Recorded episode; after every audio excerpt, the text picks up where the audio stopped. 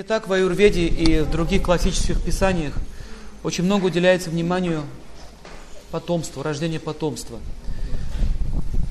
Что такое потомство в целом? Это, раз, это будущая цивилизация, это, это наше поколение, наше будущее. И если общество серьезно не изучает этот вопрос, то возникает масса проблем. Возникает вопрос, почему у одного человека рождается хороший ребенок, который несет ему счастье, у другого плохой, больной, например. Но это еще полбеды больной. Если он просто неменяемый, который просто мучает своих родителей. Возникает вопрос, почему это происходит? И в Аюрведе очень подробно описываются все эти вещи. Итак, мы сначала изучим вообще, как происходит рождение, какие принципы.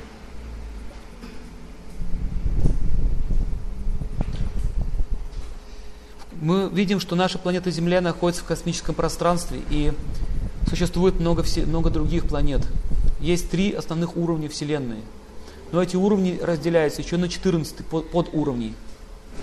Мы не будем сейчас лезть в космологию, но нужно понять, что душа, которая имеет определенный тип сознания, может прийти либо с низших миров, либо средних, либо с высших. И мы вчера затронули скользь эту тему, помните? Что если зачатие происходит в определенное время суток, связанное с тамагуной, раджагуной и сатвагуной, то будет определенный результат. Итак, давайте рассмотрим, как трансмигрирует душа с одного тела в другое. Начнем со смерти. Так, что такое смерть? Очень интересная тема, но почему-то люди ее боятся, не хотят ее изучать. Хотя это факт. Есть институты, есть учебные заведения, которые изучают, как родиться, ну, рождение, изучают болезни, но смерть как явление никто не изучает. Но это же факт. Итак, что же смерть такое вообще в целом?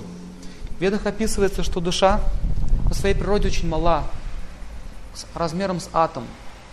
Там описывается, что если кончик волоса разделить на 100, на 100, на 100 частей, эти 100 еще на 100, в общем, одна десятитысячная кончика волоса.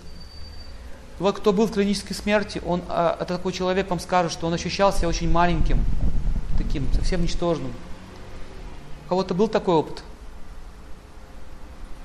Вот я знаю многих людей, у которых был такой опыт. И эта душа, когда она, когда она выходит из тела, что происходит с телом? Этот процесс начинается с ног. Сначала отнимаются ноги. То есть чувство начинает собираться в центр, вот сюда, в грудь. Сейчас душа находится в середине нашего сердца, и она распределяет свою энергию по всему организму. эта энергия наполняет каждую клеточку, поэтому мы имеем жизнь, поэтому тело не разрушается. Как только пришло, приходит время умереть, то есть тело а, вынуждено разложиться на пять первоэлементов, душа уходит с этого тела. Это определяется высшими силами, сколько мы будем жить. Поэтому очень трудно сказать дату смерти. Практически невозможно. Есть некоторые люди, очень редко таких людей можно встретить, которые могут точно сказать. Но это уже высокий уровень. Поэтому астролог, астро, астрологов не так-то и много, которые могут это увидеть. И также на ладонях руки можно это увидеть, но это тоже не факт. Нужно учесть множество факторов. В общем, это очень серьезная вещь, предсказать смерть. В частности, если Сатурн проходит через восьмой дом, сектор неба, то можно точно сказать, что в этот период может произойти смерть человека. Итак, душа начинает собирать все чувства в, центр. Сначала отнимаются ноги, руки, потом тело становится деревянным, и последний отключается слух – то есть все органы чувств начинают собираться. Слух остается последним. Для того, чтобы живое существо могло слышать молитвы или какие-то звуки, которые могут направить ее в определенное русло. Это дар, дар людям, возможность услышать. И дальше что происходит? Сначала она оказывается в глубокой тьме, ощущает, что вокруг нее образовалась тьма. Она не видит ничего. Кромешная тьма. И в нашем теле есть определенные каналы, я уже говорил. Это вот каналы, которые находятся вот здесь. И вот у маленького ребенка этот канал открыт. Как он называется? Родничок, да? Да. Открыт вот этот канал. Череп раздвинут вот здесь. Дальше канал, какие еще вы знаете? Ну, в общем, все отверстия тела. Глаза, нос, рот, анус, гениталии. И существует еще высшая сила, которая называется параматма на санскрите. Атма означает душа, парам, пара, видите, парам. Второе, вторая. Сверхдуша это, это, это тот самый голос совести, который э, сопровождает нас в течение нашей жизни. И о ведах описывается, что она находится в области груди рядом с, с этой маленькой душой. И она является свидетелем всех наших поступков. Это не означает, что там сам Всевышний сидит, но он своей энергией может распространяться в каждое живое существо. И вот это очень интересный феномен. Например, откуда муравей может узнать, что на втором этаже на столе лежит сахар? Но он точно идет и видит, что там лежит сахар. То есть параматма, она управляет всеми живыми существами. Она является вершителем судеб. Она дает интуицию, она дает предчувствие, она дает вещи и сны. Йоги достигают ее в своем сердце, и они могут общаться напрямую, получить любую информацию, какую хочешь. В ведах описано, что она размером, ну, так вот палец сделать, вот так вот, вот здесь находится. Поэтому, когда человек совершает какой-то поступок неблагоприятный, вот эта параматма начинает его беспокоить. Я, например, помню своей жизни, когда я был маленьким совсем ребенком в детском саду, у одного мальчика была машинка. Раньше, помните, не было таких игрушек со скрывающимися дверками. Я так сильно ее захотел, эту машинку, и я решил ее украсть. Я вот так вот делюсь с вами, и решил ее украсть. И как только я принял такое решение, у меня сразу начали ноги трястись. У кого были такие случаи? Когда начинаешь что-то делать такое, начинаются руки трястись, ноги, губа. То есть какие-то определенные вибрации начинают по телу идти. И я все равно хотел это взять. Я подошел, открыл эту дверцу. Когда я ее открыл, меня чуть сильнее начал трясти. У меня было яркое, четкое ощущение, что кто-то на меня смотрит. Как еще это можно определить, что у нас в сердце находится еще одна личность, вторая? Вот просто дома закройте все, двери, окна и разденьтесь наголо. И постойте. И у вас появится ощущение, что кто-то на вас смотрит, какое-то неудобство, дискомфорт. У кого было так? Вот, вот понимаете, понимаете, что происходит? Это означает, что сверхдуша, она реально присутствует в нашем сердце. И она, и она дает возможность нам жить. Именно она управляет работой сердца, заставляет работать этот механизм. Ученые до сих пор не могут понять, откуда возникает импульс в головном мозге. Они говорят, что сердце работает от импульса, но откуда берется импульс вот здесь, в голове? Таким образом, сверхдуша это, это великая тайна. И человек, который действительно начинает дружить своим голосом совести, он может получить любую информацию. Он может точно узнать, правильно я поступаю или неправильно. Не то, что он будет говорить, что-то кричать. Мы ощущаем присутствие другого человека. Ну, будем так говорить. У человека присутствие другого живого существа. Допустим, совесть, человек что-то сделал нехорошее, и какая-то навязчивая идея извне постоянно гложет твое сердце. Ты негодяй, ты негодяй, ты неправильно поступил. Но мы с этим не соглашаемся. Мы начинаем бороться с этим голосом, с этой энергией. Раз мы боремся, раз мы соглашаемся, это уже доказывает, что это не наша мысль. Понимаете, она уже не наша, не твое, что-то постороннее. Но что самое еще интересное, вот эта сверхдуша, она высвечивает в момент смерти канал, по которому должна выйти душа. Поэтому многие говорят, что вот эти вот каналы они видят, да? коридоры. Вот эти коридоры это, это не что иное, как каналы в нашем собственном теле. И когда, когда вот эта душа выходит из этого канала, он может увидеть свое тело, это тело ему покажется очень огромным, гигантским. Он думает, ну какое огромное тело. И он думает, неужели это я? Таким образом, она начинает, если она никогда не изучала этот вопрос, и душа никогда не, изуч, не изучала духовной, не занималась духовной практикой, и он думает, что я умер. Я умер. У меня был незнакомый, он приезжал лечиться, он наркоман в прошлом. И он рассказывал интересную историю. Когда он укол себе делал, он погружался в тонкое, ну, выходил из тела. Я, говорит, в лифте, говорит, ехал, нажимаю, говорит, на кнопку, рука вот так проходит через лифт. Думаю, опа, надо, говорит, заканчивать. Что-то, говорит, такое. Вот я, говорит, так голову прямо вытаскивал через лифт, смотрел, какой этаж, прям все видел. Говорит, потом я, говорит, обернулся, смотрю, я, говорит, в углу сижу. У них такие, такой опыт есть. От наркоза такие вещи могут возникать. Частичный выход из тела. Мне когда в детстве операцию делали, в восьмом классе я учился, я помню, как я летал в коридоре. Я видел, как люди ходили. А, табличка это была горела. Осторожно, тихо идет операция, там не беспокоить. Но я почему-то не, не хотел туда залетать, смотреть. Не было желания особого. Таких случаев очень много. Есть целая книга американского ученого, называется, его зовут Моуди. Слышали? Он серьезно изучал этот феномен. И он изучал пациентов с многих стран. Практически все говорят одну и ту же картину. Таким образом, наше тело это временное прибежище, которое состоит из этих элементов пяти, пяти стихий. И когда душа выходит из него, она попадает сначала в тонкий мир, она не может уже иметь желаний, нет, нет, она не может уже иметь возможностей наслаждаться этим миром. Итак, вкусы все находятся в тонком теле. Желание получить вкус – это желание тонкого тела. Я сейчас вам это докажу. Когда вы покушали плотненько, живот уже полный, и у вас есть еще ощущение, что вы чего вам чего-то не хватает, хотя живот уже полный, уже не лезет. Вам хочется еще что-то съесть, какого-то вкуса получить. Это означает, что вкус питает тонкое тело, а грубое тело питается за счет вот этих вот калорий, белков, которые мы получаем из еды. Поэтому вот эта теория раздельного питания, она несостоятельна. Она не принесет хороших плодов. Человек на этой редиске будет сидеть или на ботве на нее, весь, допустим, сутки или двое. Потом он, потом он станет злым, потому что он не получает эмоцию. Каждый продукт имеет эмоцию. Вы это все знаете. Настроение плохое, сладкого чего-нибудь съели, настроение улучшилось. Спрашивается, какая связь, как калории может влиять на настроение. Прямая связь. Или, допустим, один человек хочет блинчик, другой хочет оладюшку, одна и та же мука в разном виде, но мы хотим разный получать вкус. Это еще раз доказывает, что душа, которая покрыта оболочкой разума и оболочкой ума, испытывает чувство наслаждения через энергию. А, а материя сама по себе не имеет никакой ценности. Это просто конгломерант. И клетки тела меняются постоянно. Вот сейчас я прошло несколько секунд, клетки моего тела очень много сейчас изменилось. Кровь постоянно движется, идет обмен веществ. Таким образом, это доказать несложно, не что душа реально существует. Это не сказки бабушкины, там, сидят там, выдумали чего-то. Так как сейчас люди погрязли в материальную жизнь, они думают, что я являюсь этим телом.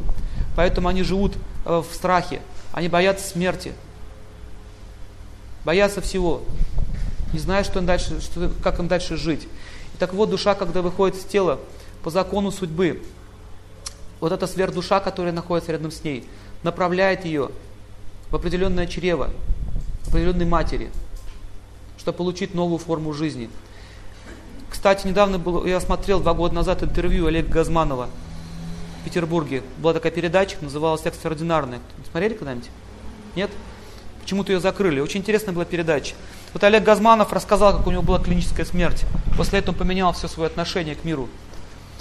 В городе Сочи его ударил током. Микрофон. Взялся микрофон, слышали, может?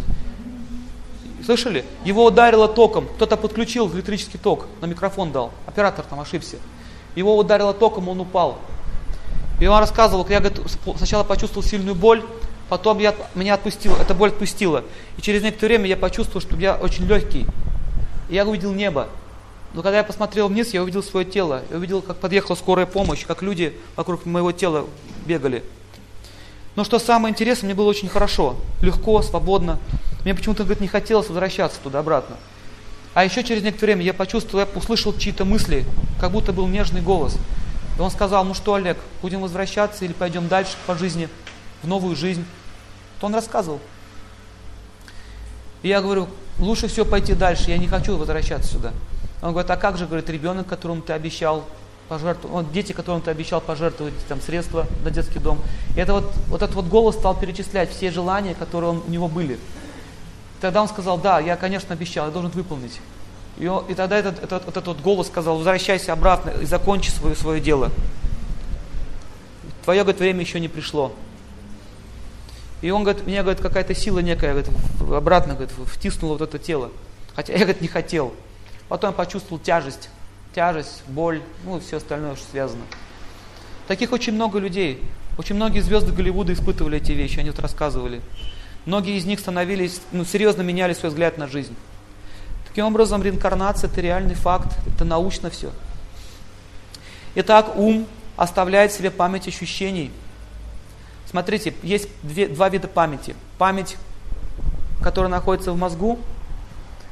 Допустим, я сейчас вас помню, там, лиц, ваш, ваши лица, Я помню, что, что мне нужно давать лекцию, там, да? помню свою мать, своего отца, своих друзей. Но если я получу травму головного мозга, я могу потерять эту память. Я могу забыть все. И есть память, вот эта память, она уничтожается в момент, когда происходит смерть, эта память уничтожается. Поэтому он не может вспомнить э, события предыдущей жизни. Но память ощущения остается в тонком теле ума. И когда душа переселяется в новое тело, когда оно рождается на белый свет, вот эта память ощущения у него остается. Он, например, он, он, у него просыпается вкус, вкус к жизни, который он, которым, которым он жил в прошлой жизни. Или какой-то талант, который он наследовал в прошлой жизни. Какие-то интересы в жизни он наследует. Поэтому все разные. Нет похожих людей. Итак, ум определяет, какое физическое тело получит душа. Ум определяет. И по, ум, по состоянию тела можно увидеть, в каком состоянии находится его ум. Например, если глаза злые, это понятно, что человек злой. Или посмотрите на крокодила.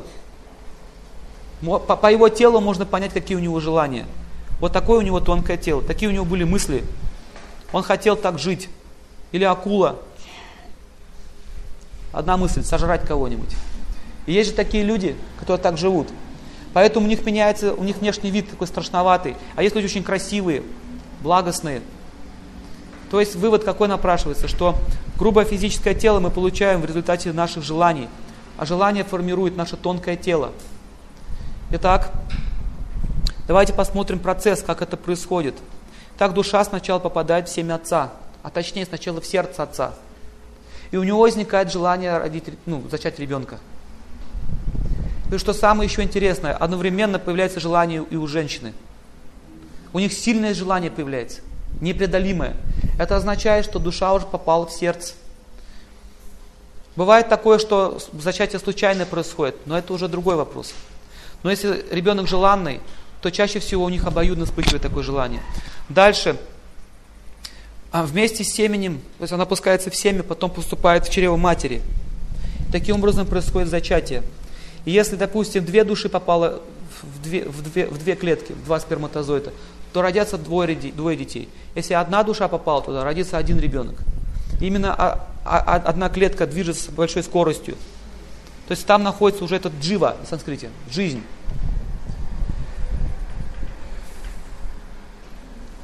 Итак, сперматозоид сначала сливается с яйцеклеткой, и по прошествии пяти ночей в результате дробления формируется пузырек.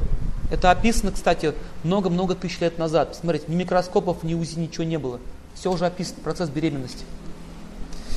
Через 10 дней зародыш принимает форму сливы, после чего он превращается в комочек плоти или яйцо. В течение месяца формируется голова, а к концу второго руки, ноги и другие части тела. К концу третьего ногти, пальцы, волосы, кости и кожа. Потом половые органы, другие отверстия в теле, такие как глаза, уши, рот, анус. Через 4 месяца с момента зачатия окончательно формируется 7 основных компонентов тела. Это лимфа, кровь, плоть, жир, кости, костный мозг и семя. Семя, что такое семя? Это отжиз, энергия. У женщин это проявляется в яйцеклетке, у мужчин сперматозоиде. На санскрите называется шукрадату. И вот когда описываются лекарства определенные, травы, есть таблицы, там описывается, какая трава на какую дату, на какой, на какой из элементов тела действует. Шукра переводится Венера. Шукра. К концу пятого месяца появляется голод и жажда. А по прошествии шести месяцев зародыш, покрытый водной оболочкой, перемещается в правую сторону, если он мальчик. Если он перемещается в левую сторону, то он это девочка. Так он получает всю пи... А, он связан через пуповину с матерью, и в это время он находится в полном, в полном то есть к шести месяцам у него просыпается сознание, он вспоминает все предыдущие жизни. В ведах описывается, что он начинает вспоминать до ста своих предыдущих жизней. И он чувствует все мысли матери. Он не, он не понимает слов, хотя он может слышать звуки, но он чувствует мысли. Поэтому говорится, что женщина должна быть в полном покое. Она не должна беспокоиться. И вот, допустим, представьте, женщина говорит, рожать мне или не рожать, сделать мне аборт или не сделать, то есть убить мне его или не убить. Он чувствует эту вибрацию, и он начинает думать, что это, этот человек плохой, он хочет меня убить. У него возникает страх. Кстати, возникает множество психических проблем уже, прямо в чреве. И он начинает бояться, так как он находится в положении дерева. В ведах описывается, что зародыш находится в положении дерева. То есть он есть, но он не может ничего сделать. Он лишен полностью свободы. Он даже защититься не может. И таким образом, когда он улавливает эту мысль, он уже испытывает ненависть своим родителям прямо в утробе. И когда он рождается, он начинает уже бояться своих родителей. Поэтому возникает очень тяжелое отношение с, с мамой, например. И мать не может понять, почему он так к ней относится. И он, он уже не помнит, что такие мысли были, но у него остается ощущение, потому что тонкая энергия остается в виде ощущений. Он, у него есть ощущение какой-то неприязни своим родителям. Это зависит от мыслей мамы. И если отец тоже так себя ведет, я вот в Липецке одну женщину уговаривал не делать аборт, хотя отец бил ее, ну, муж ее бил, заставлял ее убить ребенка. Это означает, что этот ребенок, если он вырастет, он будет ненавидеть отца всю свою жизнь. У них будут скандалы с самого начала. Итак, давайте дальше осмотрим. Итак, он получает всю пищу, которую съедает мать через пуповину. И таким образом он растет. В, в, в чреве находятся еще другие микросущества, которые, которые тоже голодны. Это микроорганизмы, которые начинают кусать его нежное тело. Но так как он находится в беззащитном положении, он не может, он не может защищаться. Таким образом, он очень горько страдает. И он считает, бедах он считает дни, когда он появится на, наружу, когда он выйдет оттуда. Таким образом, описывается, что душа, воплощенная в, в, в материальном теле, которая находится в чреве матери, жутко страдает. В ведах описывается, что смерть не так, не так тяжело переносится, как рождение. Потому что смерть это миг, а там он лежит целых 9 месяцев. И таким образом нужно понять, что если мать ест что-нибудь острое или что-нибудь кислое, его нежное тело все это чувствует, и он корчится от мук. Иногда он, он, иногда он начинает бить ногой в живот, хочет таким образом сказать, что мне очень плохо, там, не делай, допустим, то или это. Иногда бывают такие случаи, что женщина курит или пьет. Если, если она курит, то ребенок задыхается, задыхается, и он, у него может потом развиться астма. Если женщина э, пьет вино или водку, когда она беременная, то его тело наливается огнем. Ну, представляете, если даже мы выпиваем водку, нам жарко становится, а у него нежное тело. Таким образом, он испытывает жуткие страдания, и он, не, он уже с самого, ну, самого начала своей жизни испытывает страдания своей матери. О каких нормальных отношениях можете речь? Давайте дальше изучать. Немножко такая тема тяжеловатая, потому что это же мы сейчас страдания изучаем. Мы все это проходили нашей жизни. Я вам в конце объясню, для чего я это вам говорю. Это в ведах описывается, что когда срок отбывания закончился, и потоки воздуха, которые называются апану ваю, энергия апаны, воздушные потоки, начинают сокращаться, называются схватки, и начинает выталкивать этого ребенка наружу. В это время он испытывает еще одну смерть. То есть он, он родился там уже, в чреве. Он уже считает, что это его среда обитания. Он уже привык к этому положению. И вдруг его оттуда выталкивают. Как, допустим, сейчас нас начнут выталкивать с этого тела. Представляете, какой у нас будет страх? И таким образом он рождается с криками от страха. Этот, они кричат от великого страха, а не от того, что у них там легкие развиваются. И если посмотрите на новорожденного ребенка, у него очень замученный вид. Очень замученный. Таким образом описывается, что как только он родился, он, он, он получает новую, ну, новую атмосферу. И вот эта вот теория, что роды в воду, на самом деле ничего не меняется что он там был в водной оболочке, что он вышел в воду, все равно его вытащит наружу на воздух. Ничего не меняется, все равно он получит стресс. Это неизбежно. Итак, от сильной боли во время родов ребенок может терять сознание, потому что а, воздушные потоки а, толкают его вниз. Дальше ему отрезает пуповину, при этом он чувствует сильную боль. Возникает отрыв от матери. Мать при этом тоже чувствует страдания. Таким образом, оказавшись в объятиях иллюзорной энергии э, этого материального мира, он теряет сознание и теряет память. То есть он забывает о тех муках, которые он сейчас только что испытал. И, и природа так устроила, что погружает его в сон. Поэтому они все время спят. Потому что это единственный способ не страдать.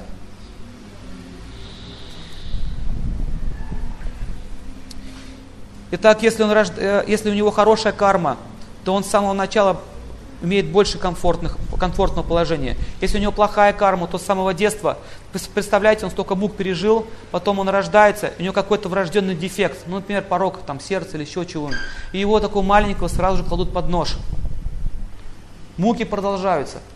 Дальше он продолжает страдать всю свою жизнь, если плохая судьба. Поэтому как можно определить, благочестивая душа пришла или нет? Если с самого начала он уже страдает, и с самого начала идет под нож, это означает, что он много творил зла в прошлом. Итак, люди, которые убивают детей в своем чреве, в следующей жизни будут убиты тем же самым способом, в чреве матери. Или, допустим, он будет выкинут из чрева. Ну, это как называется? Выкидыш. Представляете, он думал, сейчас он будет жить, раз, выкидыш. И он снова попадает в чрево. И таким образом он будет рождаться вновь и вновь, пока не, не исчерпает все свои, все свои преступления, которые он совершил против других. Поэтому аборты запрещены. В древние времена это считалось великой, великим грехом. И в чем это проявляется? В том, что мать убивает свое дитя, и за это она получает рак уже в этой жизни, либо в следующей. И в следующей жизни она будет убита тем же самым способом. Понятно? Что это такое? Но так как сейчас наши ученые и доблестные врачи говорят, что это просто плод, просто идите и вырежьте этот прыщ, то вот эти ученые в следующей жизни будут рождаться подопытными животными, над ними будут издеваться, как они издевались над другими. В общем, карма это серьезная вещь, никого не щадит. Если вы видели греческое изображение правосудия, видели? Закрытые глаза и меч и весы. Вот это и есть богиня карма. Итак, а это означает, что она беспристрастная. Что посеешь, что пожнешь. Все, беспристрастие. Как бы безэмоционально все решается. Да, ему не, не важно, царь ты или бомж ты получишь то, что заслужил. Давайте дальше смотреть. Следующее, что происходит. Если ребенок, ребенок, который только что родился, его сразу же сейчас у нас уносят от мамы. От этого делать нельзя, потому что у него с ней, у ребенка с матерью единое поле, единое целое. В ведах говорится, что ребенка нужно положить ей на грудь. Он, он должен лежать на груди. И, и ребенка нельзя отрывать от матери. Но у нас что делают? Отрывают все, бирку вешают и увозят. Поэтому они плачут, они кричат, они чувствуют страдания. У меня с этих вот времен, с детства, остался один фрагмент, который я запомнил. Больше я ничего не помню. Я помню, как я лежал в пеленках, это реально у меня это осталось в памяти. И я видел огромную муху.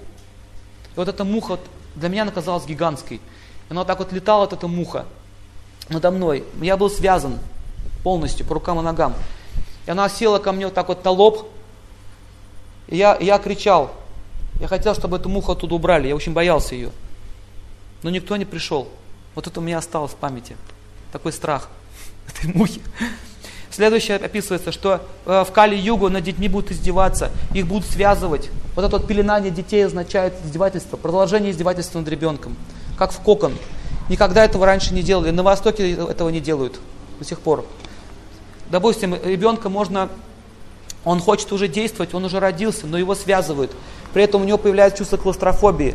Дальше косоглазие возникает из-за этого. Из-за того, что он связан, он испытывает сильный страх. Он думает, что его опять поместили в чрево. И у него наступает вот здесь напряжение в затылочной области, в голове. И возникает косоглазие. Из-за этого он даже может заикаться. Поэтому эта идея очень тупая. Говорят, что ножки были ровные, это, это выдумано из пальцев, так высосано. Я знаю много э, людей в Грузии, они вообще ребенка корзинку кладут, нее, их, них не пеленают. Растут нормальные дети, с нормальными ногами. Это просто выдумано, понимаете, кем-то. Вот такая вот почему-то пошла муля непонятная, как говорят в народе. Взять и запеленать. Таким образом, можно одевать какие-то чехольчики ему на ручки. Можно одевать, или, или хотите его сделать теплую атмосферу, можно сделать, ну, его запеленать, но чтобы было какое-то движение небольшое. Хотя бы руки должны двигаться. Не должно быть полного сжатия. Иначе у него будет опять та же самая, тот же самый страх, как он испытал в чреве. Итак, и когда ребенок подрастает, то можно заметить, что это э, ну, он, он, он маленький, очень приятный. Природа сделала так, чтобы мы наслаждались этим телом, потому что она причиняет нам страдания, заботы о нем. Но так как он, у него приятное тельце, оно такое мягкое, смешное, лопочет чего-то, нам хочется за ним ухаживать. Так устроено природой. Все маленькие живые существа, все детки, они смешные. Их хочется, за ними хочется ухаживать. Если бы они рождались нормально, в таком взрослом виде, никто бы не ухаживал за ними. Таким образом, это защита детей. Так вот, э, управление, управляет детьми Луна. Луна дает защиту. Луна дает выработку молока у женщин.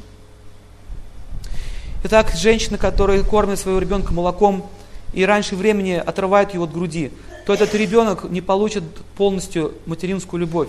В ведах описано, пока есть молоко, надо кормить. До упора. Даже если ему уже 7 лет. Но у нас отрывают. И знаете, почему это сделано? Потому что очень выгодно продавать эти искусственные смеси. Мам-то много, и смеси много, ее надо продать. Поэтому возникает такая философия. Помните, одно время было? Отрывали детей от груди, молоко продавали, это, искусственные смеси детские. Это просто бизнес, вот и все. И вместе с молоком этот ребенок получает любовь своей матери, и чем больше он пьет ее молока, тем сильнее он будет ее любить. Тем больше у него будет привязанности к матери. Поэтому это естественный процесс. Природа сама знает, сколько дать молока ребенку. Какой смысл искусственно это все пережимать, перекрывать и так далее. Это делать не нужно. Если ребенок отворачивается от молока и не хочет сосать грудь у женщины, это означает, что она плохо думала во время беременности. Или отец плохо думал. То есть какие-то были мысли такие нехорошие. Рожать, не рожать. Он уже, он уже испытывает ненависть, он даже пить не хочет у него молоко. Если посмотрите на глаза ребенка новорожденного, увидите, что у него взгляд взрослого человека. Кто замечал? У него взгляд такой очень осознанно, так смотрит, изучает. Куда я попал? Так, это кто? Кто это? А это кто? Я вас не знаю. Он изучает своих новых родителей. Ему говорят, это папа. Папа. А это кто? А это мама. Он тоже так смотрит, изучающий. Так.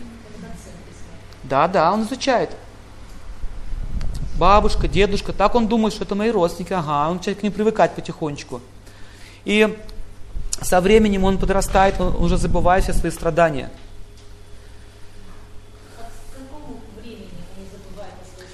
Где-то где к трем годам.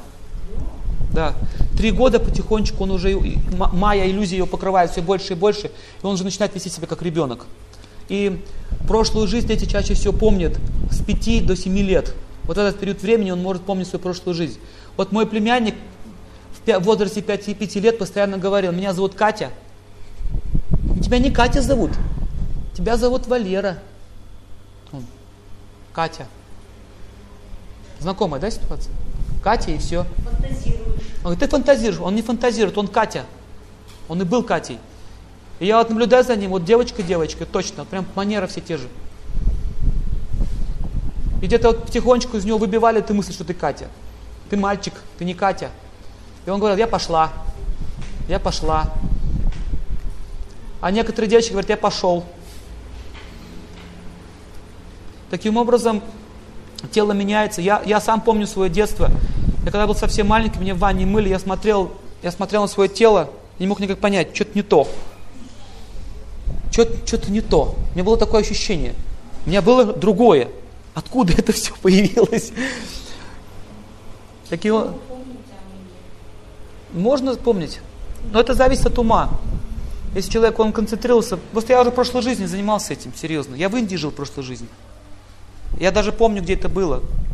И мне многие уже экстрасенсы это говорили, подтверждалось все.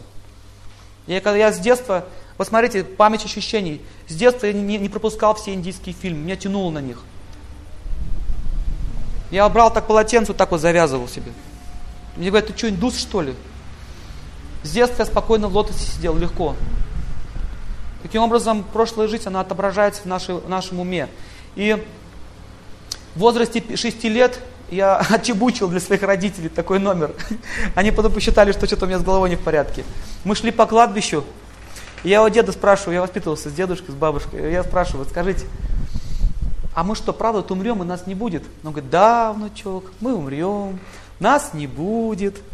И что, я превращусь в землю? Да. Я говорю, хорошо, такой вариант.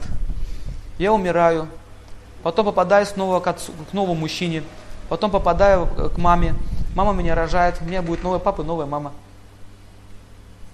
Ну ты фантазер. Все. Вот эти вот идеи, эти мысли у детей начинают выбивать. Это все фантазии, это все глупости. Но, ну, я знаю одну девочку, она моя дальняя родственница. Она реально помнила свою прошлую жизнь, прям вот в деталях. Такие случаи бывают. Не у всех, у некоторых. И она своей матери сказала, мама, говорит, я говорит, помню, как ты, говорит, пила вино, когда у тебя, говорит, животики было. Я, говорит, тебя била, говорит, ногой, говорит, живот, говорит, но ты не понимала. Ты мне, говорит, столько, говорит, зла причинила. Она была в шоке. Она все рассказывала, о чем разговаривали, как ты думала. Она просто была в шоке. Есть такие дети. Итак, дети, они могут чувствовать тонкий план очень сильно. Например, дети могут чувствовать смерть какого-то родственника. Тот товарищ тоже мне рассказывал, его маленький сыночек, значит, э, ну, играющий, подбегает к маме, бабушка, бабушка, ты скоро умрешь, ты скоро умрешь. Все думают, что за глупости ты говоришь? А бабушка скоро умрет. Ты так, э, дальше убежал. Бабушка умирает через два дня. То есть дети, они могут такие вещи говорить, потому что у них есть связь еще, у них еще не, осталась связь с тонким миром. Но нужно понять, как они страдают. В общем, дет, детская жизнь это довольно-таки тяжелая жизнь, потому что они хотят свободы, но их подавляют. Они хотят жить по-своему, но им говорят, как им жить. И они ждут, когда они вырастут. Например, они не испытывают любви к себе. Например, родители могут издеваться над своим ребенком, хотя они думают, что это милость. Например, когда я был маленький, меня клали спать, сами шли, смотрели телевизор. Мне причиняло это жуткое страдание. Говорят, а ты иди спи, а мы будем смотреть. Это же несправедливо. То есть, в чем основная ошибка заключается в воспитании детей? В том, что мы не понимаем, что это личность, что это не наша собственность. Мы только дали, предоставили э, этому, этой душе свое тело, чтобы дали возможность родиться ему. Но мы не, абсолютно не хотим уважать его мнение, его желания. Например, мы счита, не считаем нужным вежливо общаться с ребенком. Посмотрите, со взрослым так не общаемся, а ребенок может сказать, иди отсюда, стань на место. То есть мы очень грубо себя ведем по отношению к ним. Но запомните, все равно в душе это все остается у него, он запоминает все. Итак, когда он подрастает, он хочет игрушки, он хочет играть, но его заставляют учиться. Ребенок не хочет учиться, но его отправляют в школу. Там его заставляют учить эту никому не нужную математику совершенно, с этими алгебраическими законами. Заставляют учить эту физику. То есть его заставляют учить те, те предметы, которые ему вообще не нужны в жизни. И если ты не, не, не учишься, его наказывают. И он испытывает жуткие страдания. И он не, но он не может вырваться из-под власти э, э, этой своей кармы, потому что он имеет детское тело. А детское тело означает рабство. Таким образом, ребенок мечтает, когда я вырасту. Он подходит к этому двери, он отмечается, смотрит, когда я вырасту, он мечтает как, как можно быстрее взрослой жизни. Он думает, что когда я стану взрослым, я буду счастливым. Таким образом, родители его не понимают, учителя его не понимают. Я помню опять свое детство. Я не понимал, почему А плюс Б получается С. У меня по-другому мозги работают. Почему А, почему, если прибавить одну букву к другой букве, почему же С-то получается? Я никак понять этого не мог. Ну нет такого у меня файла, все здесь в голове. Вот эта учительница подошла ко мне и ударила меня очень сильно этим журналом. Ты, говорит, тупой. Понимаете, вот эти травмы детские, они остаются на всю жизнь. А если, допустим, родители наказывают своего ребенка за эту двойку, вместо того, чтобы понять, почему он не может уловить этот, ну, почему он не может понять этот предмет, они просто издеваются над ним, просто его насилуют. И вот детство означает, вы, вы, вы, вы вкладываете в него силу. Эта сила означает, она как пружина, она сжимается, сжимается, сжимается. И когда наступает период полового созревания, вот эта вот пружина выстреливает в обратную сторону. Итак, смотрите, мы не учитываем, что он личность, мы не учитываем его желаний, мы не учитываем его природы. Мы просто хотим его э, сделать таким, каким хочу я его видеть. Таким образом, отношения не портятся уже с самого начала. Итак, есть четыре типа воспитания детей. Первое – насилие. Второе – нейтральный подход. Третье – потворство прихотям ребенка. И четвертое – сотрудничество. Сейчас мы с вами разберем. Насилие. Что такое насилие? Насилие – это и есть насилие. За насилие мы получим ответ насилия. Вот чего мы добьемся. Поэтому этот метод не работает. Нейтральный подход это означает, пусть живет как хочет – у него своя жизнь, у меня своя жизнь. Он болтается сам по себе, живет сам по себе. просто покормила и все. Есть такие, да, семьи? Вообще не занимаются воспитанием. чему, к чему это приводит? Это приводит к полной распущенности, к полному хаосу. Долг родителей означает дать ему все лучшие качества. Итак, мать с самого детства своего ребенка привязывается к нему. Она считает, что это мое тело, мое тело второе, моя собственность. И вот эта сила привязанности полностью глушит разум. Он не может никак понять, как поступать правильно с своим ребенком. Если, если мать не привязана к своему ребенку, она вообще не заботится о нем. Таким образом, видите, эти варианты, они не, неэффективные. Итак, э, потворство прихотям ребенка, это означает, что хочу, то и врачу. Я однажды видел такой, такой случай. Это было в парикмахерской. Я пришел стричься, пришла одна дама с ребенком. Ребенок зашел с зонтом. Огромный такой зонт. А мама вот так вот с этим ребеночком идет за ручку. И вот все люди вот так вот стали, вот так вот, вдоль стеночки. И он этим зонтом так крутил. Потом они зашли в кабинет, она стала игра, играть, а она делала себе педикюр. Вот этот ребенок взял лак и начал разливать на пол. Ну вот эти все э, работники, которые там были, эти девушки, они смотрят на него, говорят, вы что делаете, дорогущий лак. И она, знаете, что сказала? Пусть мой ребенок балуется, я заплачу вам. Что ты еще хочешь разлить, дорогая? Я это видел своими глазами. Но смотрите, что дальше. А, она разрешала ему делать все, что хочешь. Она, там был просто беспредел, понимаете? Просто беспредел, полный цинизм. Она говорит, мама, я хочу вот это на это. Мама, я хочу вот это, хочу вот это.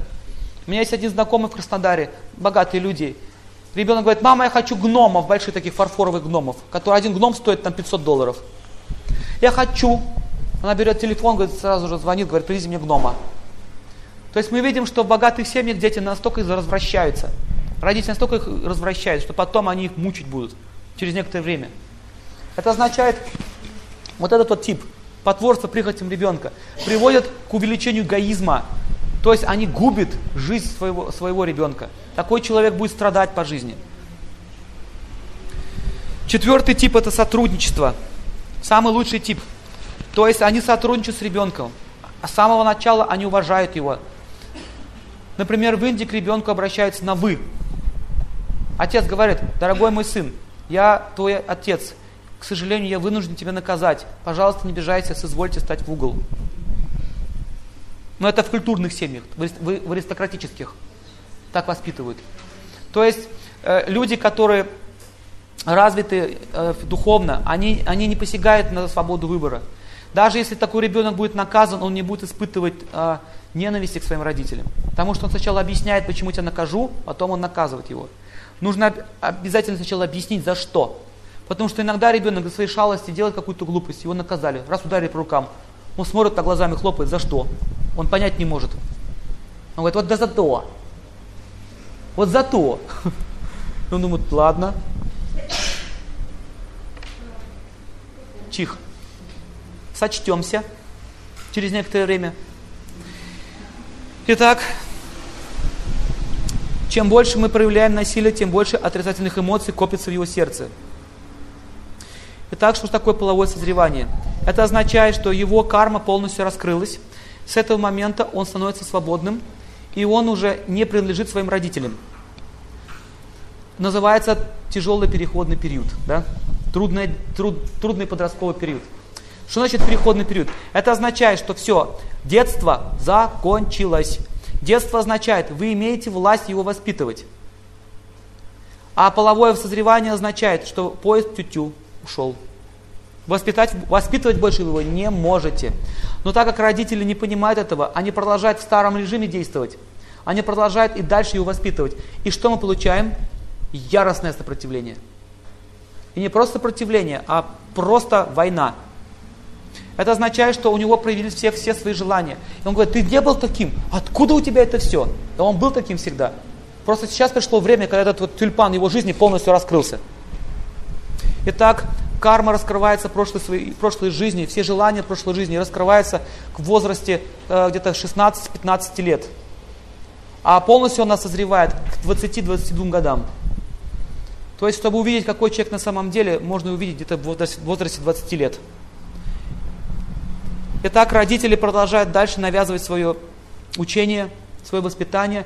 И что в результате происходит?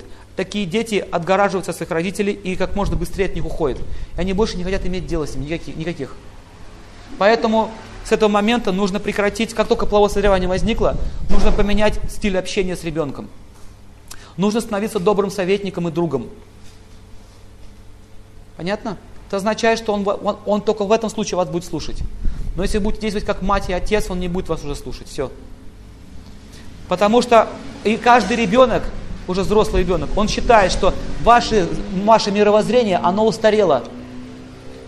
Они так и говорят, мама с папой, вы отстали от жизни. Это означает, что он уже, у него свой вкус жизни. И он считает, что мой вкус жизни, моя идея жизни верная, а ваша устаревшая. И поэтому любой пожилой человек скажет, что в моей молодости было по-другому. На самом деле, в вашей молодости было все то же самое. И арбузы были такие же сладкие. Только разница в том, что наши чувства притупились, а у него острые, яркие. Поэтому нам кажется, что в нашем детстве было лучше, небо было синее, море было чище, воздух был тоже лучше, арбузы были лучше, вкуснее. А в старости вы будете думать, ну все вообще испоганилось. Но ребенок спросите, он говорит, как тебе это? Он, он в восторге в полном. Для него все новое. Поэтому, поэтому чувства, они присыщаются. Таким образом, родители могут портить свои отношения с ним. Это важный закон, мы должны этого понять. Итак, если они этого не понимают, то что происходит? Дети, они просто теряют детей. Они теряют хороших отношений. Вот и все. И все остается на старых местах.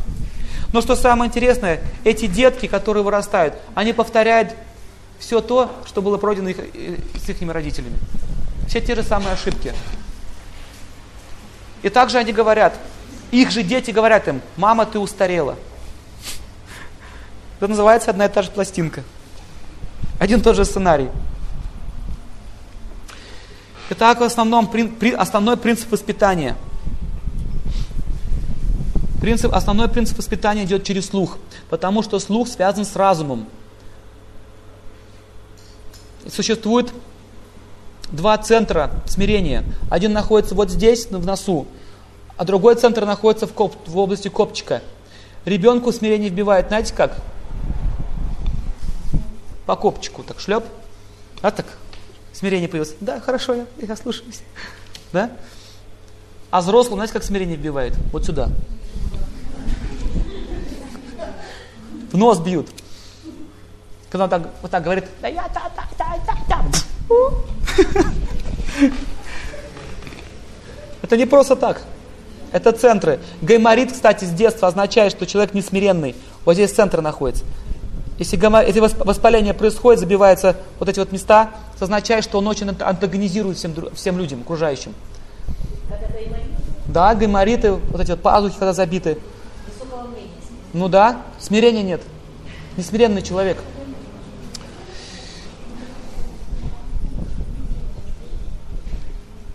Итак, второй закон, что воспитание ребенка начинается с самого себя – Дети воспринимают родителей через пример.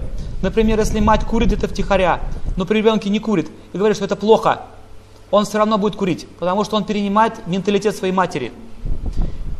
Таким образом, если он не видит примера, все слова не работают. Например, если они хотят, чтобы он был послушным, то мать должна слушаться мужа. Потому что нас, э, ну, а, а, этот ребенок смотрит, как они относятся друг к другу. Если мать уважает своего отца, то ребенок будет их обоих уважать. Если отец уважает мать, защищает ее, то ребенок тоже будет защищать всех остальных. Но если они друг с другом постоянно ссорятся, сражаются, то ребенок не будет уважать их обоих. Итак, воспитание означает контроль своих чувств и пример. Не нужно говорить, что это плохо.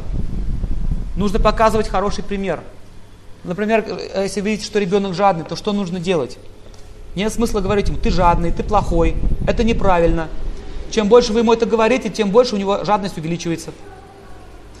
Это как же лечить жадность? Нужно, нужно понять идею. Нужно говорить, что ты щедрый. Понимаете? Ты щедрый ребенок, ты у меня хороший, ты щедрый. Пожалуйста, возьми вот, это вот, вот этот пирожок, отнеси папе. Не я пойду сделаю за, нее, за тебя, а вот ты сделай это. Или, пожалуйста, возьми конфеты, иди раздай детям. Но не нужно говорить, что если ты раздашь, я тебе куплю еще. Таким образом, ну на что происходит? Только иди катайся на велосипеде, только детям не давай. Мать покуп... Почему так происходит? Потому что жадность присутствует. Если ты покупаешь велосипед, это означает, что он будет убит через год. Это нужно понять с самого начала, что покупаешь этот велик, он будет сломан. Пусть ломает, пусть детям, детям дают кататься, пусть с самого начала он привыкает к щедрости. Итак, если он ленивый, ленивый, как это, как это качество можно в нем вылечить? Убрать это качество. Как вы думаете? Да. Правильно. Просить у него помочь чего-нибудь. Не, не, не требовать. Так, иди работай, иди помогай, мой посуду. Ничего не делаешь, бездельничаешь. Это не работает. Нужно подойти к нему, очень смиренно сказать. Если это мальчик, например, мать говорит, сынок, мне так тяжело, помоги, пожалуйста, без тебя никто это не сделает. Она его прямо просит, помоги мне, пожалуйста, никто не может помочь, у меня уже все руки болят. Видите, она смиренно просит, он сделает. Кстати, также могут э, женщины управлять мужчинами. Если они начальники, допустим, подчинение у них мужчины, они должны просить у них. Не приказывать, а приказывать начальник. Просить. Ребят, помогите, пожалуйста, на то, то, то сделать. Такую начальницу будут любить, они будут заботиться о ней. А, они, допустим, сидят, квасят где-нибудь там грузчики. Она, вот такая женщина может выйти и сказать, ребят, не квасьте здесь, пожалуйста, они сделают. Они послушаются. Понимаете? Потому что она относится к ним как к детям, как к сыновьям. С почтением. Итак, если, допустим, папа ленивый, мама ленивая, они сидят семечки щелкают и говорят, сбегай туда, сбегай туда, ходи туда. То есть эксплуатируют его. Это означает, что он сам будет ленивый, этот ребенок. Он, потому что он пере, пере, будет перенимать умонастроение своих родителей. Итак, дети всегда копируют умонастроение. Я помню в детстве за столом был какой-то там праздник, и там стоял напиток, ну вот как я понял, вино. Мне было интересно, что они такое пьют вкусное, всем хорошо. Я подошел и решил попробовать. Мне говорят, фу, кака. Ну ничего себе кака. Сидят такие посоловевшие все. Все там им так хорошо и кака. Что же за кака такая? Обязательно. Как означает надо попробовать? Потому что им же хорошо. Если ты смотришь телевизор, а ему не даешь, лучше дай, лучше выключи. И когда он уснет, включи. Понимаете, очень просто. Просто надо просто это понять. Зачем травме? Он все равно спать не будет. Он будет ворочаться и думать, какие негодяи. Они, как они меня, а? какая несправедливость. Мне жена рассказывала, когда я тоже маленькая была, она мечтала о маленьком телевизоре, чтобы лежать под кроватью и смотреть. Ну, под одеялом смотреть можно было. Ну, у вас у всех, наверное, были такие случаи. Ну, в детстве, подобные ситуации. То есть ребенок не должен чувствовать, что он какой-то там раб, какой-то слуга в полном подчинении находится. Он должен быть полноценным членом семьи.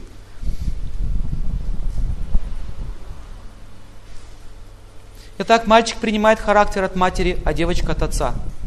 Унаследует в основном. Во втором поколении все наоборот. Мальчик похож на дедушку, а, а девочка на бабушку. А как это понять во втором поколении? Ну, внуки. Мама воспитывает дочку, папа мальчик. Почему так?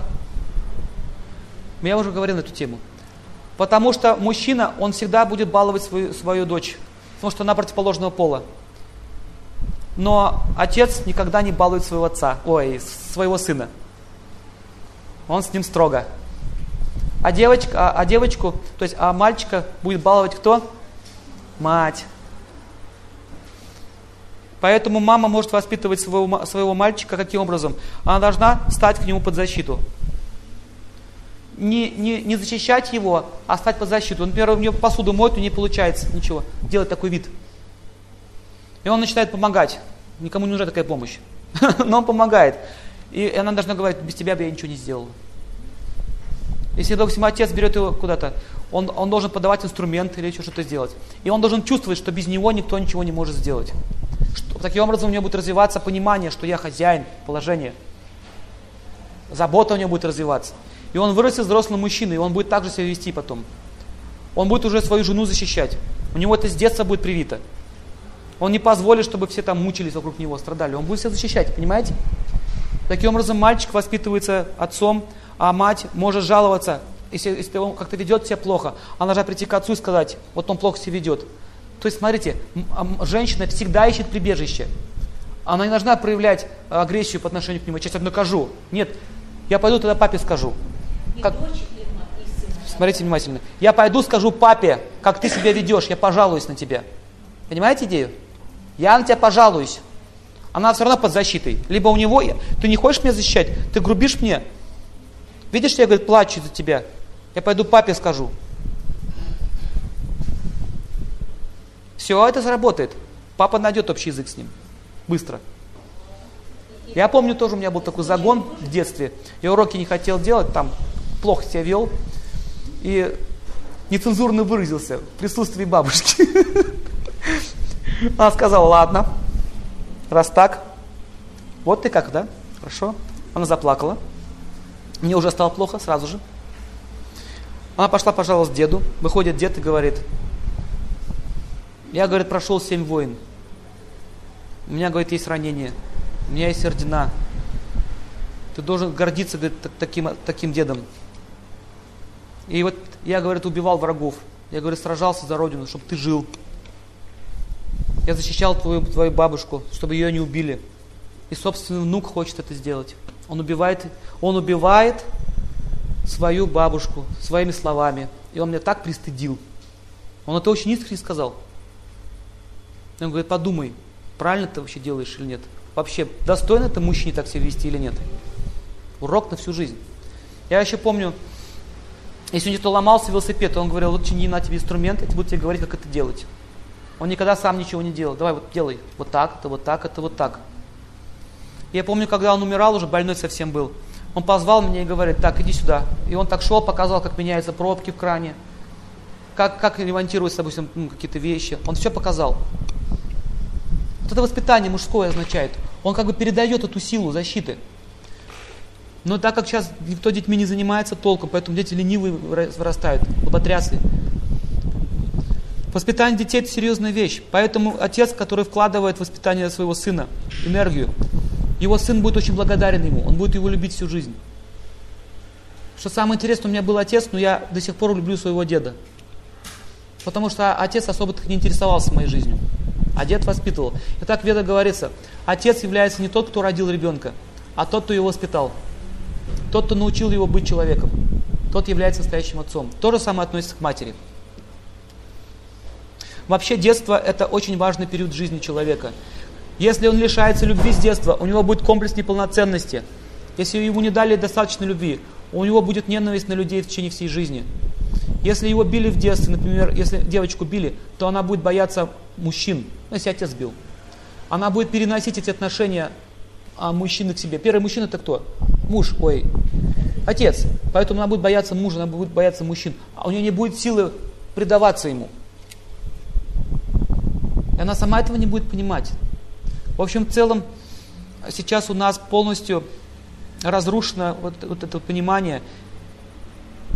Нету таких учебных заведений, в школах это не преподается, в вузах это не, преподается. Но это основа нашей жизни. Мы же все проходим этот период детства.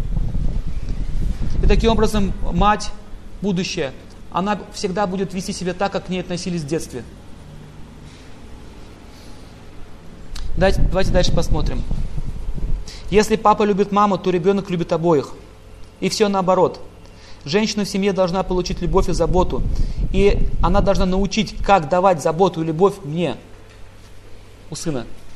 А отец должен научить девочку, как правильно относиться к, мужьям будущим, к мужчинам. То есть она должна ухаживать за отцом. За отцом должна ухаживать дочь. Понятно? А за матерью должен ухаживать сын. Такой принцип. Если эти правила нарушать, то счастья не будет. Долг родителей заключается в том, чтобы их ребенок вырос совершенной личностью. В этом заключается смысл рождения ребенка. Какой смысл просто рожать детей? Ну родили, ну вырастили, ну скормили, ну они ушли пиво пить. Дальше что? Какой в этом смысл? Кстати, из-за этого разочарование у родителей возникает. Они так и говорят, какой смысл, я отдала пол жизни, и что? Ничего. Разочарование очень тяжелое приходит, страдания. Итак, вырастить совершенной личностью этого ребенка, дать ему совершенные знания. А для этого и отпустить. Но он, но он будет помнить вас всю жизнь. У вас все равно не будет разлуки. Но мы привязываемся, мы хотим эксплуатировать. Как мне заявил мой отец однажды. Я, говорит, тебя родил для того, чтобы ты мне обеспечил старость. После этих слов, к сожалению, он сейчас уже ушел из жизни. Естественно, я ему все это простил. Но мы видим, что такие глупости родители иногда делают. Говорят такие вещи, которые нельзя говорить. Как это так? Тебя родил, чтобы ты обеспечил мою старость. Это полная глупость. На самом деле это люди несчастные. Они тоже хотят любви. Они пытаются тянуть на себя любовь, но делают это неправильно. Чаще всего мы имеем корыстные цели во время зачатия ребенка. Мы хотим, чтобы он нам как-то устроил жизнь, чтобы он нас радовал, чтобы он давал нам счастье, чтобы он нас обеспечил. Ну, у всех по-разному. У каждого своя идея. Но в ведах описано, что долг отца и долг матери – сделать его совершенным человеком. А для этого он должен сам стать совершенным. Поэтому раньше, прежде чем зачать ребенка, они занимались духовной практикой раз, совершали аскезы, они молились, изучали Писание. Они сами становились совершенными личностями. И теперь рассмотрим, как происходит зачатие, какие правила нужно учитывать. Долг ребенка если он станет совершенной личностью, он вернет ему этот долг. Он тоже должен стать отцом. Он возвращает долг своим родителям. Он возвращает, да, бесспорно. Он возвращает в виде любви и заботы. Даже когда он становится старым, но, это, но родители не требуют от него ничего. Он сам это делает из любви к ним. Они вкладывают, э, родители вложили в него правильно все, он сам вернет им. И не нужно требовать от него чего-то. Это будет естественно. Поэтому, да, кстати, хороший вопрос. Долг ребенка, э, детей заключается в том, чтобы защитить своих родителей. Это долг ребенка. Пишите. Спасибо, очень хорошее замечание в старости, потому что мы все будем немощны в старости. Поэтому это очень, важно, если у вас есть сын или ребенок, нужно его правильно воспитать. И это делается отсутствием корысти. Сложная задача на самом деле. Я не говорю, что это легко. Это очень тяжело сделать. Ну так надо любить. Попробуйте, полюбите. Вот это, в этом проблема. Пять вещей, которые вы никогда не измените. Первое, пишите продолжительность жизни, тип работы, то есть тип деятельности, чем вы будете заниматься, богатство, то есть ваше материальное положение, ученость, ученость, силу разума и время смерти. Все это определяется во время зачатия. Все, с самого начала. Все это уже будет там уже вложено. И последний закон. Сознание родителей будет влиять на сознание ребенка. Поэтому существует правило зачатия детей. Сейчас мы рассмотрим, как это происходит. Итак, у мужчины есть, э, мужчина обменивается тонкой, тонким разумом с женой во время совокупления, а одна дает ему свою силу ума. Кроме еще этих физических э, э, обменов этими энергиями, ну, флюидами, еще идет обмен тонкими энергиями. Поэтому сознание мужа и сознание жены сливается в единое целое. И образуется как бы отпечаток на тонкое тело своего, этого будущего ребенка. Не то, что они формируют его, он уже есть. То есть привлекается э, душа определенного типа. Например, если они зачинали ребенка нехотя, кое-как, или вообще так, просто случайно это произошло, то будет случайный ребенок. Понимаете? Он, он просто, он придет просто непонятно откуда, с какими желаниями. Будет с ним очень тяжело жить. Поэтому нежданные дети, они не очень, не очень-то хорошо. Будет много трудностей. Итак, смотрите дальше. А, ум, ум привлекается умонастроением матери и, и, и отца. И эта душа это чувствует, что вот я хочу вот там жить, среди них. Однажды у меня был один мальчик, ну, жил целый, целый месяц, попросили знакомые, и, и он рос без отца. Я заметил, что он очень непослушный. И однажды я его спросил, ты хочешь, у тебя был отец? Он, я не знаю, говорит. Ну, хочешь, что у тебя был отец, ну, например, вот я, чтобы был твоим отцом? Хочешь? Он так смотрел на меня, смотрел, смотрел и говорит, нет. Я говорю, а почему? А ты будешь меня воспитывать. Понимаете? Почему, нет, почему у него нет отца? Я не хочу, чтобы меня воспитывали. Вот эти вот желания, они уже есть в сердце. Допустим, если душа очень неблагочестивая, то она идет куда?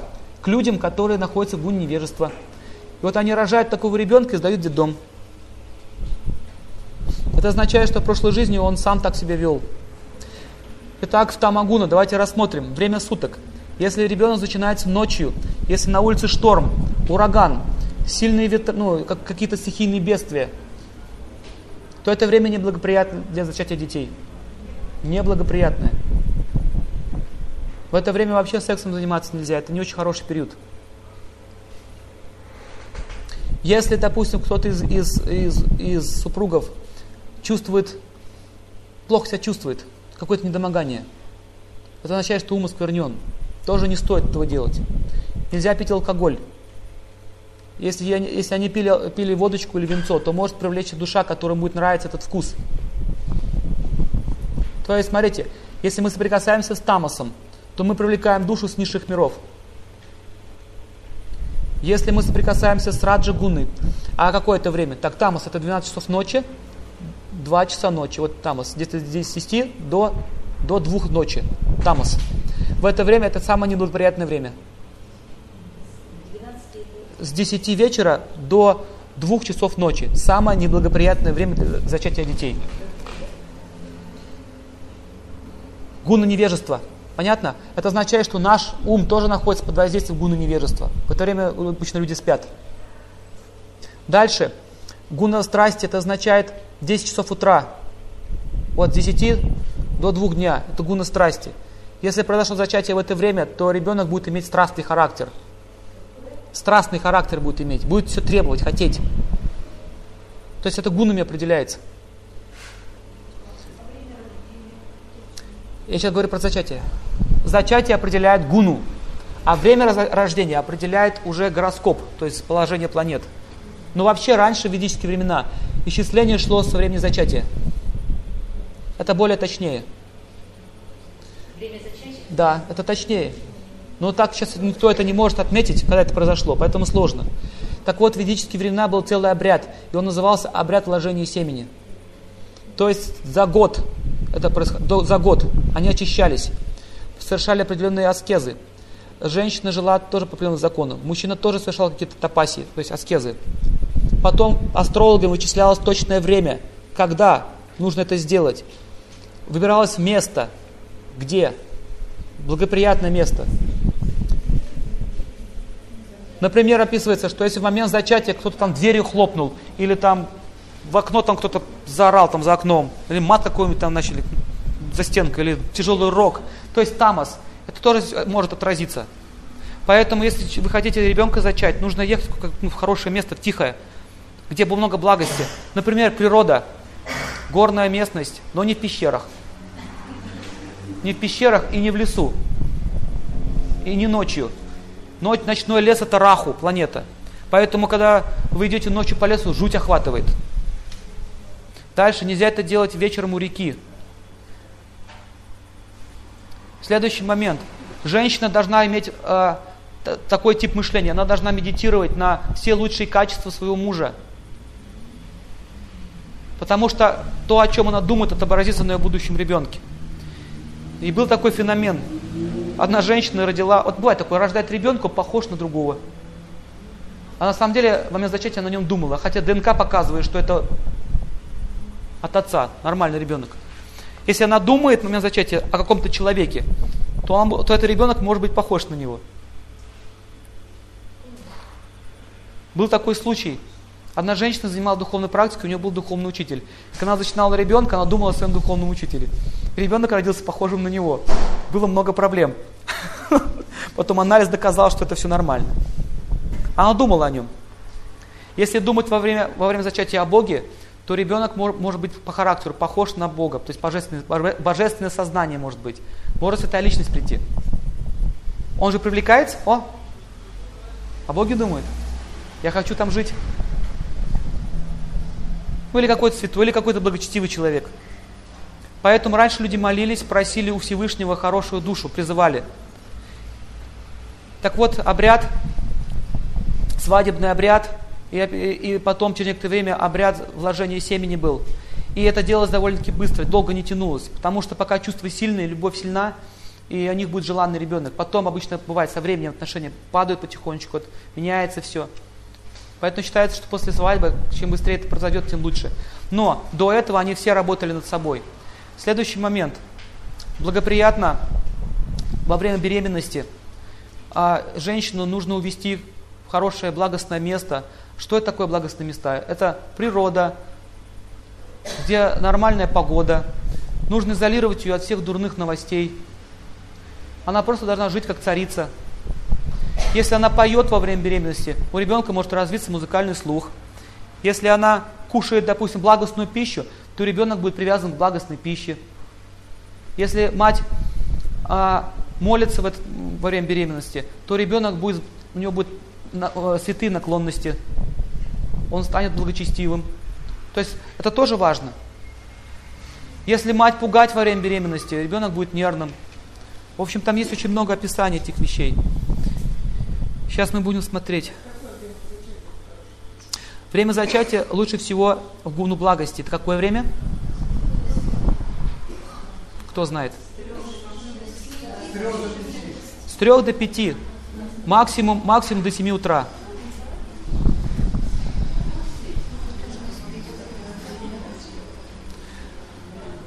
Понимаете, этот день можно не поспать. Это ответственная очень вещь. Поспать можно в другое время. В это время нужно готовиться. Итак, женщина перед зачатием, что она должна сделать? Она должна омыть свое тело, потом она должна очиститься молитвой. Например, она может еще так сделать, выпить святой воды. Какие-то святые предметы должны стоять. Например, огонь должен гореть, свеч, свеча или что-то такое благостное –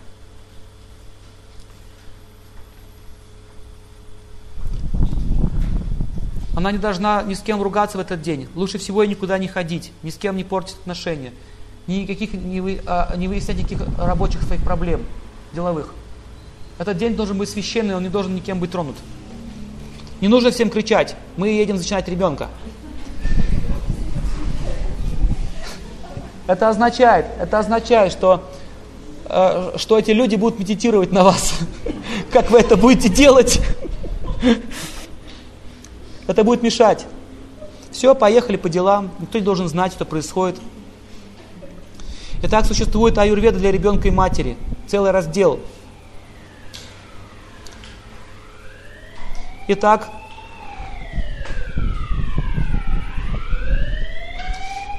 сейчас пройдет это.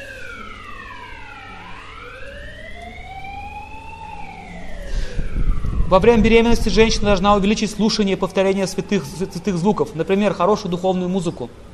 Чаще всего связаны с Богом. Самый лучший вариант. Эти звуки очень сильно помогают ребенку, он получает покой. Очень важно, в какой одежде она будет ходить. Если она одевает одежду, если при беременности она носит черный цвет или какой-то такой тяжелый цвет, это означает, что тоже будет влиять на ее сознание. Она должна носить светлые тона. Там описывается также питание беременной женщины. Но это опять целый раздел, у нас времени не хватит. Нет. Ну, будет скоро. Мы все это потом дадим вам. Итак, давайте посмотрим некоторые опасности, которые могут возникнуть во время беременности. Большая опасность может возникнуть от увеличения вата-доши. Вата-доша – это энергия воздуха. Например, очень неблагоприятно, когда у женщины запор, поэтому нужно кушать правильно пищу, диету соблюдать. Иначе это будет ей, ей тяжело и ребенку. Итак, во время беременности перемена гормонов в ее теле происходит. И обычно она становится такой очень ну, не, ну, непостоянной, ей тяжело контролировать свои чувства. И что самое еще интересное, беременная женщина начинает менять свои вкусы, Например, какая-то пища раньше она не ела, вдруг ей это захотелось. Кто замечал? У дети были, они это знают. У нее меняются вкусы. Это означает, что эта душа, которая там находится, тоже уже влияет на нее. Он тоже хочет это получить. Одна, одна девушка сказала, я, я говорит, забеременела, говорит, мне говорит, матом хочется ругаться. Не понимаю, что такое, я никогда не ругалась. Это означает, этот ребенок уже там матюгается. В общем, у всех по-разному. Мужчина никогда не должен кричать на нее. Он должен носить ее очень, как, как сосуд с водой, бережно. Нужно уметь терпеть все эти вещи. Во время беременности ни в коем случае нельзя заниматься сексом. Если они это будут делать, то сознание ребенка осквернится похотью, вожделением. И он будет очень похотлив. Понимаете, о чем я говорю? Но так как мы не привыкли к этой культуре, то мужчина не может 9 месяцев потерпеть. У него проблемы начинаются. А если он начинает там бегать по этим девочкам, то что происходит? Жена начинает переживать, волноваться. Это тоже влияет на ее беременность. Даже если она этого не знает, у нее будет страх, предчувствие, что-то нехорошее происходит с моим мужем. Кстати, есть некоторые признаки, как можно узнать, что муж изменяет. Нужно вам это, не нужно, я не знаю. Есть признаки. Первый признак, он становится еще заботливее, чем был раньше. Вдруг ни с того ни с сего. Второй признак, у него падает внимательность, сосредоточенность. И у него появляется напряжение. Он боится пролететь, понимаете? Мало там имя спутает или еще что-нибудь. Он уже контролирует, так вот напряженно двигается. Ну как что боится? Как, как что боится? Он же, он же изменяет. Карма-то давит на него. Карма-то давит на него. Совесть-то есть. Говорит, ты негодяй? Я не негодяй. Итак, смотрите дальше. Нельзя кушать такие продукты, как баклажаны. Баклажаны очень сильно активизируют апановаю, эту энергию, которая находится в нижнем центре. Может быть выкидыш. Имейте в виду.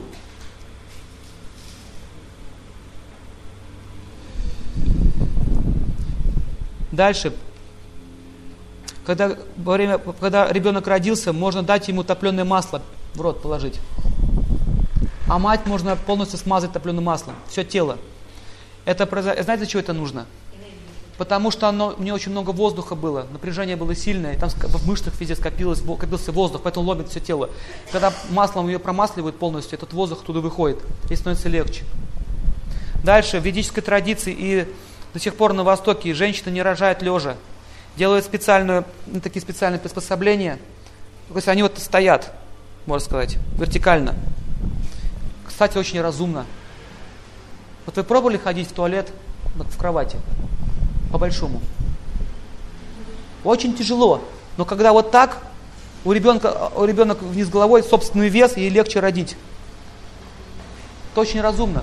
Так вот, в, ведической, э, ведической, в ведическом акушерстве женщины рожали ну, вертикально. Это связано с воздушным потоком. Дальше перематывались ноги. Ноги заматывались э, тряпками для того, чтобы не было варикоза, расширения вен. Уже заранее продумано все. Сейчас этого не делают, поэтому многие женщины после родов страдают венами.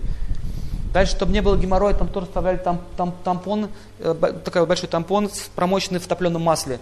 Тоже, чтобы энергия воздуха не смогла разрушить ткани кишеч, кишечника, то, прямой кишки. То есть раньше люди заботились о ее будущем здоровье.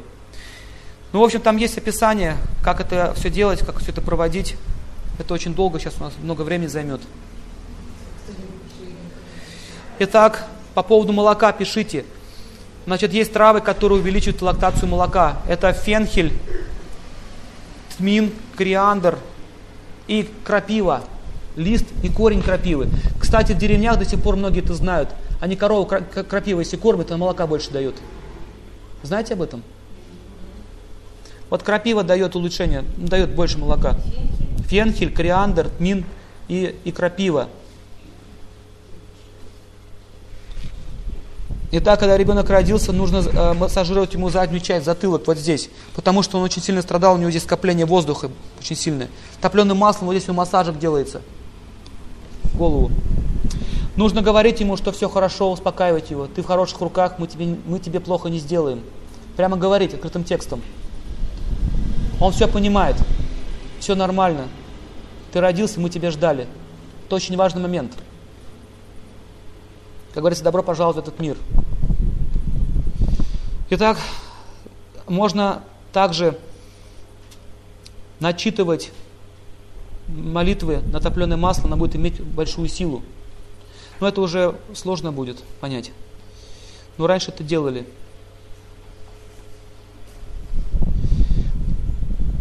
Ну, в общем, вот такие основные вещи. Нужно понять, что ребенку нельзя угрожать, пугать.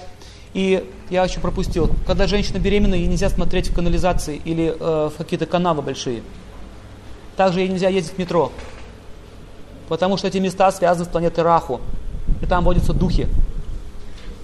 И вот есть люди, которые боятся метро. Знаете об этом? Там духи водятся. Ну да. До пяти лет ребенка нельзя наказывать, после пяти можно уже его воспитывать. До пяти лет он ничего не понимает. После пяти у него разум начинает раскрываться. Говорится, до пяти как царь, после пяти уже воспитание пошло.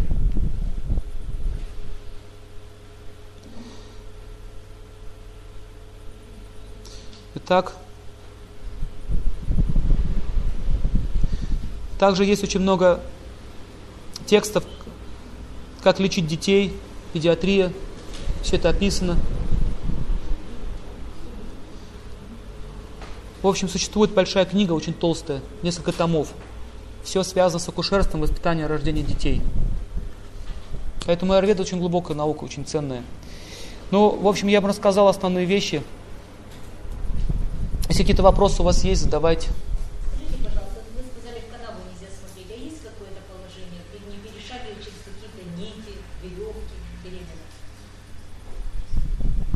Да нет.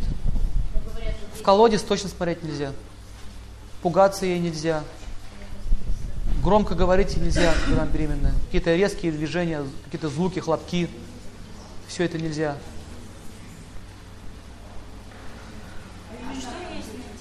А еще нельзя, знаете, что нельзя присутствовать мужчину во время родов.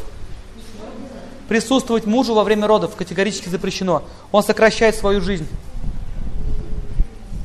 Это связано с, с тонким телом. Когда он видит, как все это происходит, у него возникает сильный стресс. Мужчины психически не готовы к этому. Более того, женщина, она находится в таком состоянии, ну, понятно, в каком состоянии находится. И, и, она, и, он, и она будет, он, точнее, он будет смущать ее, ей будет тяжело. Но там существуют тонкие законы. Видя это, у него потом пропадет вообще желание детей иметь, ему будет тяжело жить. Это неправильно, это дурь. В чистом виде. Кесарево сечение описывается в Аюрведе. Оно существовало еще и в те времена. Да, реально.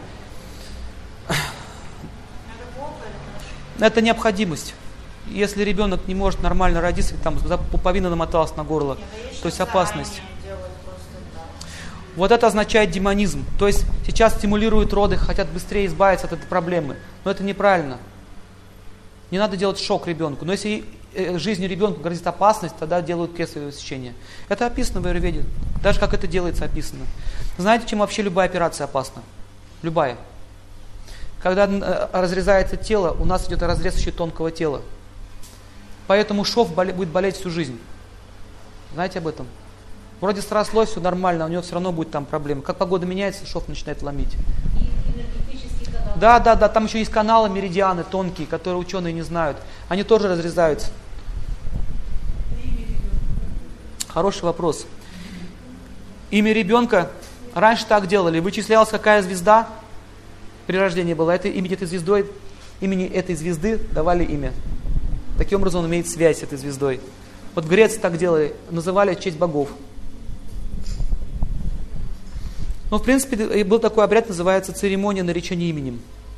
Даже церемония обрезания первых волос, церемония, э, ребенок, допустим, первое зерно съел. В общем, каждый этап его жизни сопровождался обрядами. Знаете, для чего это делалось? Чтобы его психи психически защищать. Они вели этого ребенка по пути благочестия. Знаете, я, я сейчас точно не знаю. Это нужно спросить вот у женщин. У женщин. Моей жены она знает, она изучала эти вещи. Ваши волосы? Да. Выбрасывайте, жгите, сжечь можно. Да. Волосы это испражнение костей, вообще-то. Это, это а, а, сейчас вам скажу на санскрите. Мало асти. Мало это испражнение, асти это кости. говорят, если птичка заберет и собьет, то будет голова. Ну, может, может, все может быть. Лучше сжигать.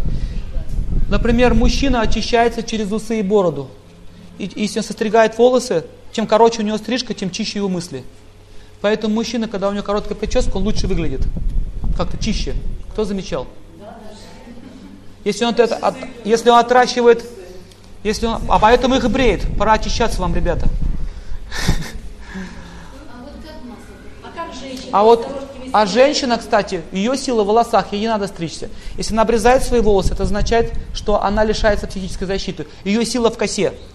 И раньше женщина давала такой обед, что я не буду обрезать свои волосы, пока жив мой муж. Такой обед. Это аскеза для женщины. Понимаете, в чем, это, в чем аскеза заключается? Их же нужно ухаживать, это же тяжело, это же постоянно вот это вот. Но она это делала ради своего мужа. Аскеза такая. И там копится ее сила. И был такой случай однажды. Это когда э, пять тысяч лет назад, перед битвой на Курушетра. Помните, я вам рассказывал про Пхиму? И у него была сестра, Кунти ее звали, царица. И так получилось, что враги над ней стали надругаться. Так там получилось. В его же семье они как бы, ну, так с помощью интриг, так получилось, что они как бы ее в рабыню взяли. И они публично хотели на ней поиздеваться. И он просто взял ее косу, распустил. В ведах описывается, если мужчина касается волос женщины, то, то таким образом этот мужчина уничтожает свое благочестие. Понимаете, что происходит? Только муж может касаться волос своей жены. Итак, практически это было то же самое, что попытка ее, ее изнасиловать. Вот этот Химасена, он так вот встал и поднял руку вверх. Раньше к шатре войны, когда давали клятву, это означает, клятва будет исполнена. Все. Он поднял руку вверх и сказал, я клянусь, что вы все, тот, кто дотронулся до ее волос, и те, кто смотрели, я вас всех не оставлю в живых. И им всем стало плохо. Знаете почему? Потому что обед, клятва к шатре воина означает, так оно и будет. Да, они ее сквернили, но они в ответ что стали делать? Они попытались ее раздеть, они стали снимать с нее одежду. Там началась битва, драка. И вот эта вот битва, потом, вот эта вот вражда кончилась тем, что Пхимасена на поле битвы Курушетра, он, а, он считал такой обед, голыми говорит, руками, без оружия. Потому что вы недостойны, что вас убивали оружием. Вы не люди, которые оскорбляют и унижают женщин. И он их, он их просто рвал голыми руками. Представляете, целую армию. Он уничтожил один, 10 тысяч человек. То есть мужчина звереет, если при его присутствии оскорбляет его жену. Если он, конечно, мужчина. Поэтому женщина, если она целомудренная, если она очень верна своему мужу, представляете, какую, какую защиту она имеет. Так вот, с помощью этого, из-за того, что они просто осквернили эту, эту девушку, весь их род был уничтожен. На Кавказе такие традиции до сих пор еще в некоторых местах остались. Попробуй тронь. Наши женщины не защищены, к сожалению. Наши мужья сами издеваются. Но не у всех, есть хорошие семьи. Ну ладно, в общем, идея в чем заключается, что у женщины в косе находится сила. Сейчас мы эту силу обрезаем. И, кстати, вот я знал одну женщину, бабушку, она у нее коса была до пят. И как только муж у нее умер, она обрезала свой волос. Это древняя ведическая традиция, на Руси тоже она была. То есть муж умер, она может отрезать свою косу. Это означает, незачем уже держать эту силу. И, кстати, мужчинам всегда нравится длинный волос у женщин. Знаете об этом? Там сила копится. Если мужчине не нравится длинный волос, означает, он женоподобный. Он тянется уже больше к мужскому принципу жизни. Но у нас много чего вот здесь вот не сходится в голове. Но это не означает, что, так оно, что этого нет. Итак, мы на этом закончим. Сейчас будет напиток. Пожалуйста, вы можете отдохнуть, попить, потом мы продолжим.